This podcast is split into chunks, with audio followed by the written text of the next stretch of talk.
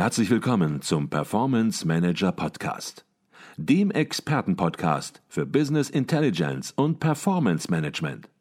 Inspirationen, Know-how und Impulse für Controller und CFOs, die noch erfolgreicher sein wollen. Ihr heutiger Gastgeber Peter Blum.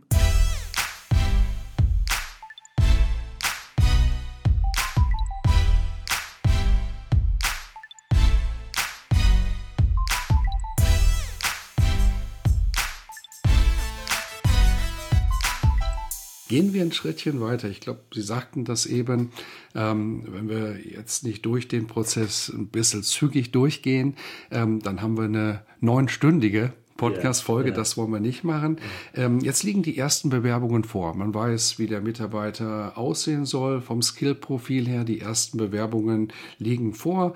Man guckt sich die durch und häufig ist es dann so, dass reflexartig zum Vorstellungsgespräch geladen wird. Ähm, Sie sagen, das ist schon der nächste große Fehler, einfach zu sagen, kommt einfach mal hier hin und wir unterhalten uns. Hier zwischen gibt es eine ganze Menge Hausaufgaben zu erledigen. Vielleicht können Sie diese Hausaufgaben in kurzen Stichworten skizzieren. Ja. Also die wichtigste Hausaufgabe ist äh, bei uns, dass man ein Telefongespräch mit demjenigen führt. Äh, das kann auch eine, eine Videogeschichte sein, das kann alles Mögliche sein. Und da gibt es dann vier Fragen. Äh, also die erste Frage ist so ein bisschen die Frage, was, wo willst du denn überhaupt hin? Also wenn, also wenn ich einen Gabelstaplerfahrer suche, dann muss der mir keinen Zehn-Jahres-Plan entwickeln. Das, der braucht einfach Kohle und einen Job, Punkt. Aber äh, wenn ich jetzt jemanden als Bereichsleiter oder so, der muss schon eine Vision entwickeln für sein eigenes Leben. Wenn er das nicht hat, äh, wie will er für meine Firma das entwickeln? Also das, dann über Stärken, Schwächen. Und ich weiß, dass jeder, der einen Einstellungstraining gemacht hat, diese Dinge auswendig lernt. Aber äh, da kann man einiges dazu sagen. Und das vierte ist dann die vierte Frage, wer waren deine drei letzten Chefs und was werden sie sagen, wenn ich mit ihnen rede? Soll heißen, ich mache gleich von Anfang an klar, du, ich werde Referenzen einholen. Ich werde deinen früheren Arbeitgeber, also ich werde nicht den anrufen, wenn du in einem ungekündigten Arbeitsverhältnis bist. Das gehört sich nicht und das darf man nicht, aber die anderen werde ich anrufen. So, und, und der ganze neunstufige Einstellungsprozess letztlich tut nichts anderes als immer wieder ein Filter, mhm. die Guten ins Töpfchen, die Schlechten ins Kröpfchen, also das irgendwie auseinander sortieren und äh, dass man zum Schluss halt mhm. wirklich an den Paartalenten ist. Mhm. Jetzt hatten Sie die vier Fragen erwähnt und was vielleicht auch ganz interessant ist, Sie bieten da auch sehr, sehr viel Download-Material an und wer jetzt gesagt hat, ich habe das gerade nicht so ganz mitbekommen, ähm, dann werden wir in die Show Notes entsprechend natürlich auch den dazugehörigen Link setzen, wo man sich genau diese Checkliste mit den vier Fragen auch dann direkt herunterladen kann. Mhm. Mal angenommen, wir sind jetzt im Vorstellungsgespräch. Wie lange sollte das eigentlich dauern, Herr Knoblauch, und wie strukturiert sollte das sein? So die häufige Regel vielleicht so in der Vergangenheit oder wie es auch heute noch praktiziert wird bei vielen. Wir treffen uns mal zum Stündchen und unterhalten uns mal ein bisschen und nach einer Stunde ähm, haben beide Seiten was erzählt und das Bewerbungsgespräch ist ja. zu Ende. Ist das auch Ihre ja. Auffassung? Ja, ja. also bei uns gibt es für jeden Bereich gibt es so Fragenkataloge, sage ich mal. Also es macht einen riesen Unterschied, ob ich eine Hilfskraft einstelle oder eine Fachkraft oder einen Bereichsleiter oder einen Geschäftsführer. Ähm, wenn es wirklich um höhere Positionen geht, dann sagen wir, also bitte nicht erschrecken, äh, ein Tag und, und, und da ist keine Zeit für Smalltalk. Äh, wenn es um 9 Uhr losgeht, dann nicht, ach, Sie sind in Heidelberg geboren, da war ich auch schon mal und der Blick vom Schloss ist doch hervorragend, vergiss das alles, äh, kommt direkt zur Sache. Äh, denn du brauchst die drei Stunden bis 12 Uhr erstmal, um diese 25 Seiten, das sind bei uns etwa, durchzuarbeiten. Und das sind dann Fragen dabei, mit denen der Bewerber in der Regel nicht gerechnet hat. Also mhm. was weiß ich, äh, wie viel A und B und C waren in deiner Abteilung, wo du warst und vor allem, was ist mit den Cs passiert, weißt, habt ihr dir die Konkurrenz verkauft oder sind die immer noch da oder hast du die nur im eigenen Haus weitergeschoben, das wäre verheerend oder was ist da und so weiter und so weiter. Denn man muss ja sehen, alle diese Dinge werden in meinem Unternehmen genauso wieder passieren. Das sind ja Muster, die sich da nicht ändern werden. So, und am Nachmittag eines solchen Tages, da gibt es dann, was wir Kompetenzinterviews nennen. Also angenommen, ich habe einen Verkäufer, dann werde ich am Nachmittag, und das sind immer 45 Minuten, wo es um Kompetenzen geht. Also da werde ich meinen besten Verkäufer an den Tisch bringen und der wird mit dem Bewerber als Verkäufer reden. Auf welche Messen gehst du, welche Fachzeitschriften liest du und so weiter. Die nächsten 45 Minuten werde ich meinen IT-Mann hierher bringen. Mit welcher Software hast du bisher gearbeitet? Nicht, dass du meine kennen müsstest, aber weißt, ich muss verstehen, äh, kennst du dich aus in solchen Dingen? Wie lange müssen wir und so weiter gemeinsam arbeiten und so. Und so kommt nacheinander diese Nachmittage, füllen sich dann mit solchen Einzelgesprächen. Mhm. Also ja, äh, es ist ein langer und ausführlicher Prozess, aber immer, immer, immer mit dem großen Ziel im Auge, am Schluss keine Baustelle zu haben, sondern einen Menschen eingestellt zu haben, der Okay. Genau. Gibt es jetzt für unseren Controlling-Leiter vielleicht so aus Ihrer Erfahrung einen Schlüsselmoment, eine Schlüsselfrage oder ein, zwei Schlüsselfragen, wo er A, B, C Mitarbeiter in diesem Bewerbungsinterview erkennen könnte? Gibt es da so Fragen, wo Sie sagen, mit denen habe ich besonders gute Erfahrungen gemacht? Das waren Wendepunkte vielleicht auch manchmal in so einem Bewerbungsgespräch, wo ich plötzlich einen ja, Bewerber, der bis dato einen sehr guten Eindruck gemacht hat, ähm, durch eine Frage ins Kippen gebracht hat und ähm, ja, plötzlich in einem ganz anderen Licht dastand. Das sind natürlich interessante Fragen ja, ja. für unseren Controlling-Leiter, der mit dem ABC-Konzept natürlich nicht so vertraut ist wie Sie. Fragen, Herr Blum ich bin ein Controller und suche jemand oder ich suche einen Controller? Ich bin Controlling-Leiter in einem mittelständischen Unternehmen und suche. und suche. einen Mitarbeiter in meinem Ach, Team. für die Controlling-Abteilung. Genau. Na gut, das ist eine sehr spezielle Geschichte, äh, da ich wieder Controller bin und damit Controlling wenigstens.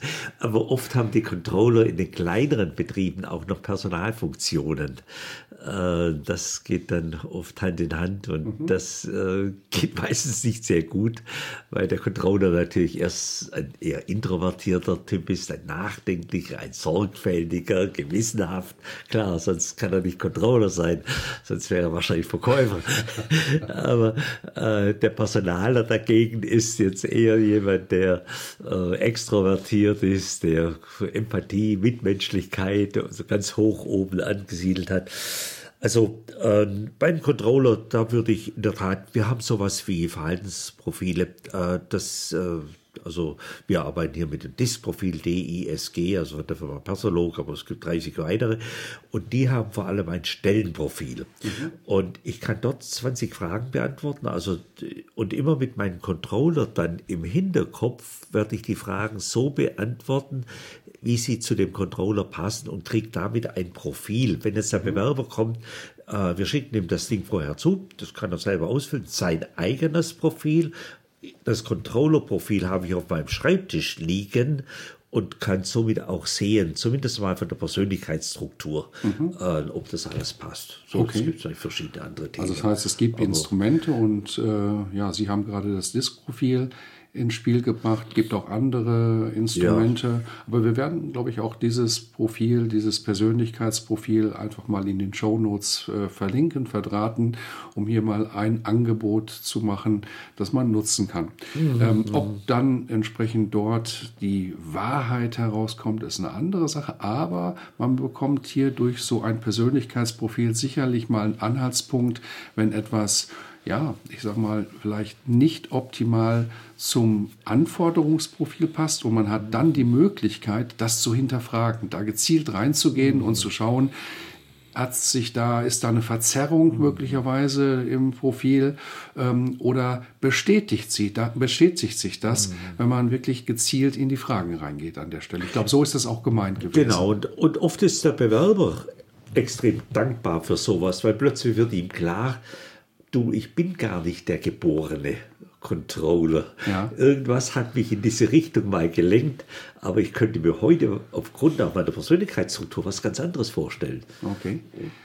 Jetzt hatten Sie diesen einen Tag erwähnt, der prall gefüllt ist und ähm, wo man auch mit einem Bewerber arbeitet und der Bewerber natürlich auch diese Zeit investieren soll. Und Sie sagen natürlich, wenn der Bewerber sagt, das ist ihm zu viel Zeit, dann ist es kein A-Mitarbeiter, weil dann äh, ja, beschäftigt er sich nicht genug mit dem neuen Job und ist vielleicht auch nicht motiviert genug, entsprechend das alles auszufüllen.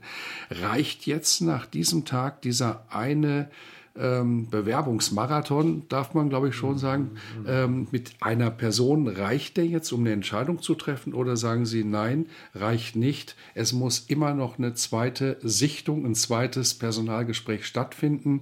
Äh, nicht nur aus Sicht des Unternehmens, sondern auch aus Sicht des Mitarbeiters, weil der geht natürlich mit einem ganz anderen Mindset, mit einer ganz anderen Beziehungsebene so in ein zweites Gespräch rein.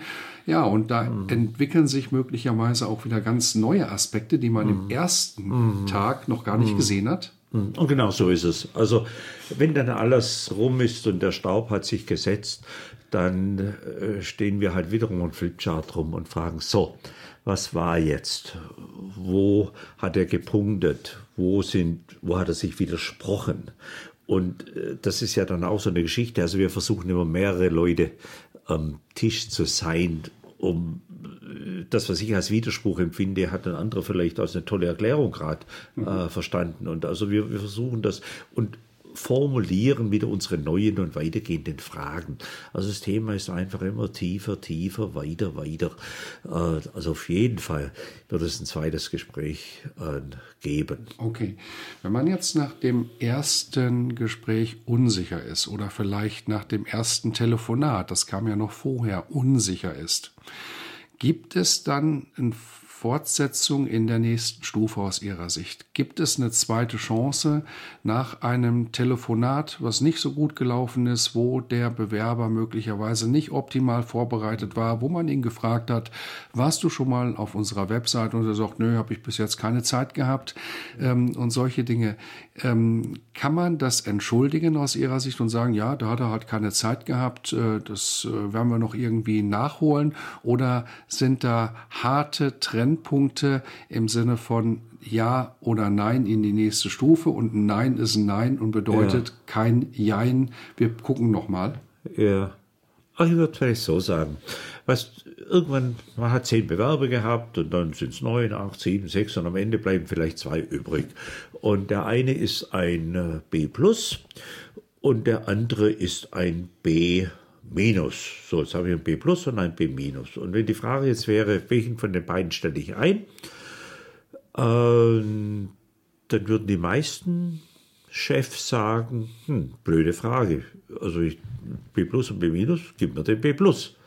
Und die eigentliche Antwort heißt, stopp, stell keinen ein. Du bist auf der Suche nach einem A. Also wenn ich jetzt Ihr Beispiel nehme und der Bursche war nicht auf meiner Website, du, das ist nicht entschuldbar. Gestern kommt eine Frau zu mir und sagt, Knoblauch, ich habe den intelligentesten jungen Mann interviewt und ich bin hin und weg. Noch nie war jemand. Aber äh, er sagte dann zu mir, ich habe da noch einen Bogen von ihm wollen ausfüllen lassen und sagte, das ist mir zu blöd, eine Fragen. Das hat wahrscheinlich irgendein Azubi gemacht oder so. Stopp. Äh, Also wenn einer das zu blöd findet, wenn einer das abwertet, wenn einer das, also das sind K.O.-Kriterien. Also da gibt es kein Weiter. Kann ich nur bestätigen. Also wir bei Advisio wenden diesen Prozess auch an. Wir haben ihn ein bisschen angepasst, Okay. aber wir haben einen mehrstufigen Prozess. Und ähm, ja, es ist natürlich schon ein Thema, wenn man einen mehrseitigen Fragebogen an jemanden sendet mit der Bitte, füll den aus. Der sagt natürlich, ja, ich habe doch schon meine Bewerbung möglicherweise gesendet. Wir sagen, ja, das gehört aber zu unserem Prozess dazu. Und es gibt Menschen, A-Mitarbeiter, die füllen das aus und die performen hinterher exzellent im Unternehmen. Und es gibt Mitarbeiter, die dann keine Mitarbeiter werden, sondern Bewerber, die äh, genau das sagen, die sagen, ja, da fühle ich mich ein bisschen zu sehr, äh, es geht zu intim rein, obwohl das gar keine intimen Fragen sind, das sind eigentlich nur ein paar tiefere Fragen zum Lebenslauf, es geht zu tief rein, ähm, das ist mir zu viel Arbeit oder sind sonst wie kritisch. Und was wir festgestellt haben, das ist natürlich schon die erste Arbeitsprobe. Ähm, wenn man hier schon, ich sag mal, bewusst Probleme mit einem Bewerber hat, weil er nicht seine Arbeit erledigt, sondern ja, kritisch alles hinterfragt, schon in dieser Phase, was nicht heißt, dass ein Mitarbeiter nicht kritisch hinterfragen soll, aber an dieser Stelle schon alles in Frage stellt und den Prozess komplett negiert, dann ist das im Grunde schon aus unserer Sicht eine erste Arbeitsprobe. Wie geht's denn los, wenn der fest an Bord ist? Würden Sie das auch so sehen? Wow, also das war jetzt alles zitierfähig, was Sie gerade gesagt haben. Okay. Äh, ich habe mitgeschrieben und habe eine Reimchen drumherum gemacht. Es ist, nicht, also, es, ist nicht immer, es ist nicht immer ganz einfach, weil man natürlich A-Mitarbeiter einstellt und das Gefühl hat, ja, ein A-Mitarbeiter möchte jetzt nicht unbedingt mit einem mehrseitigen Fragebogen konfrontiert werden. Ähm, das empfindet er als lästig. Aber unsere Erfahrung ist auch, genau das Gegenteil ist der Fall. Ein A-Mitarbeiter sagt, was ein cooler, was ja. ein strukturierter Einstellungsprozess, ja. das habe ich noch nie ja. erlebt. Hier nimmt man sich Zeit, hier denkt man nach und auch einen Tag zusammensitzen. Ähm, es wird als sehr, sehr positiv empfunden, weil man nämlich als Bewerber hier schon merkt, der Prozess der Einstellung ist dem Unternehmen wichtig und ein Unternehmen nimmt sich Zeit, will richtige Menschen einstellen, um hinterher den Mitarbeiter auch stabil an Bord zu haben und nicht dann einfach lapidar nach wenigen Monaten der Probezeit zu sagen, hat nicht gepasst. Ich glaube, hier wird die Verantwortung auch des Unternehmens und des Unternehmers an der Stelle durch diesen Bewerbungsprozess, der praktiziert wird, wird sehr deutlich. Und wenn ein Unternehmen es nicht macht, könnte man im Gegenschluss natürlich auch sagen, die Verantwortung des Unternehmers, des Unternehmens wird hier möglicherweise nicht wahrgenommen. Mal angenommen, jetzt haben wir einen Mitarbeiter gefunden und der Arbeitsvertrag, der ist unterschrieben dann ist es häufig so, dass für viele der Prozess, der Einstellungsprozess abgeschlossen ist. Und Sie sagen, nächster großer Fehler an dieser Stelle ist definitiv der Einstellungsprozess nicht abgeschlossen. Ähm, wie geht es jetzt weiter? Mal angenommen, wir stehen jetzt einen Monat vor Beginn der Arbeitsaufnahme des neuen Mitarbeiters. Soll man ihn vorher schon kontaktieren oder sagen Sie, nö, das wäre nicht in Ordnung? Ja, ja. Also da gab es dann noch Referenzgespräche, da gab es noch dies und jenes und so weiter. Aber wenn das alles positiv äh, gelaufen ist, wobei zu Referenzen muss man wirklich sagen, das wird nur noch in etwa jeder fünften Firma wahrgenommen. Und das ist das Beste und Schärfste, was man tun kann. Denn ein äh, Mittelständler, der einem anderen Mittelständler die Wahrheit sagt, also der erspart mir doch unendlich viel Mühe und Arbeit. Aber ähm, also wenn dann das so klar ist, wie Sie jetzt gesagt haben, Herr Blum, dann wird er bei uns also äh, erstmal gleich in die Kommunikation aufgenommen. Also der hat eine E-Mail-Adresse, der ist noch lange nicht da und schon also kriegt er alle diese Dinge, die er sonst auch kriegen würde und so. Also wir versuchen ihn einfach zu integrieren. Äh, also in dem Moment, wo er unterschreibt übrigens, also wir wir ehren und feiern und so sehr viel. Aber der wichtigste Blumenstrauß im Leben eines Mitarbeiters ist nicht, wenn er geht, ist nicht, ist, also am ersten Tag kriegt er natürlich auch ein und zu jedem Geburtstag kriegt er auch ein und, und, und. Aber der wichtigste Blumenstrauß im Leben eines Mitarbeiters, der ist, und ich bin sowas von überzeugt, der ist an der Stelle, wo er den Arbeitsvertrag unterschreibt. Also, äh, so wie das hier aufschlägt, äh, ja, danke, ich komme, wir sind, äh, da kommt ein Blumenstrauß und egal wer der schnellste ist, Fleurer oder Blumen 2000 oder egal. Und äh, wir können es kaum erwarten und ein kleines Schriftstück dabei und so.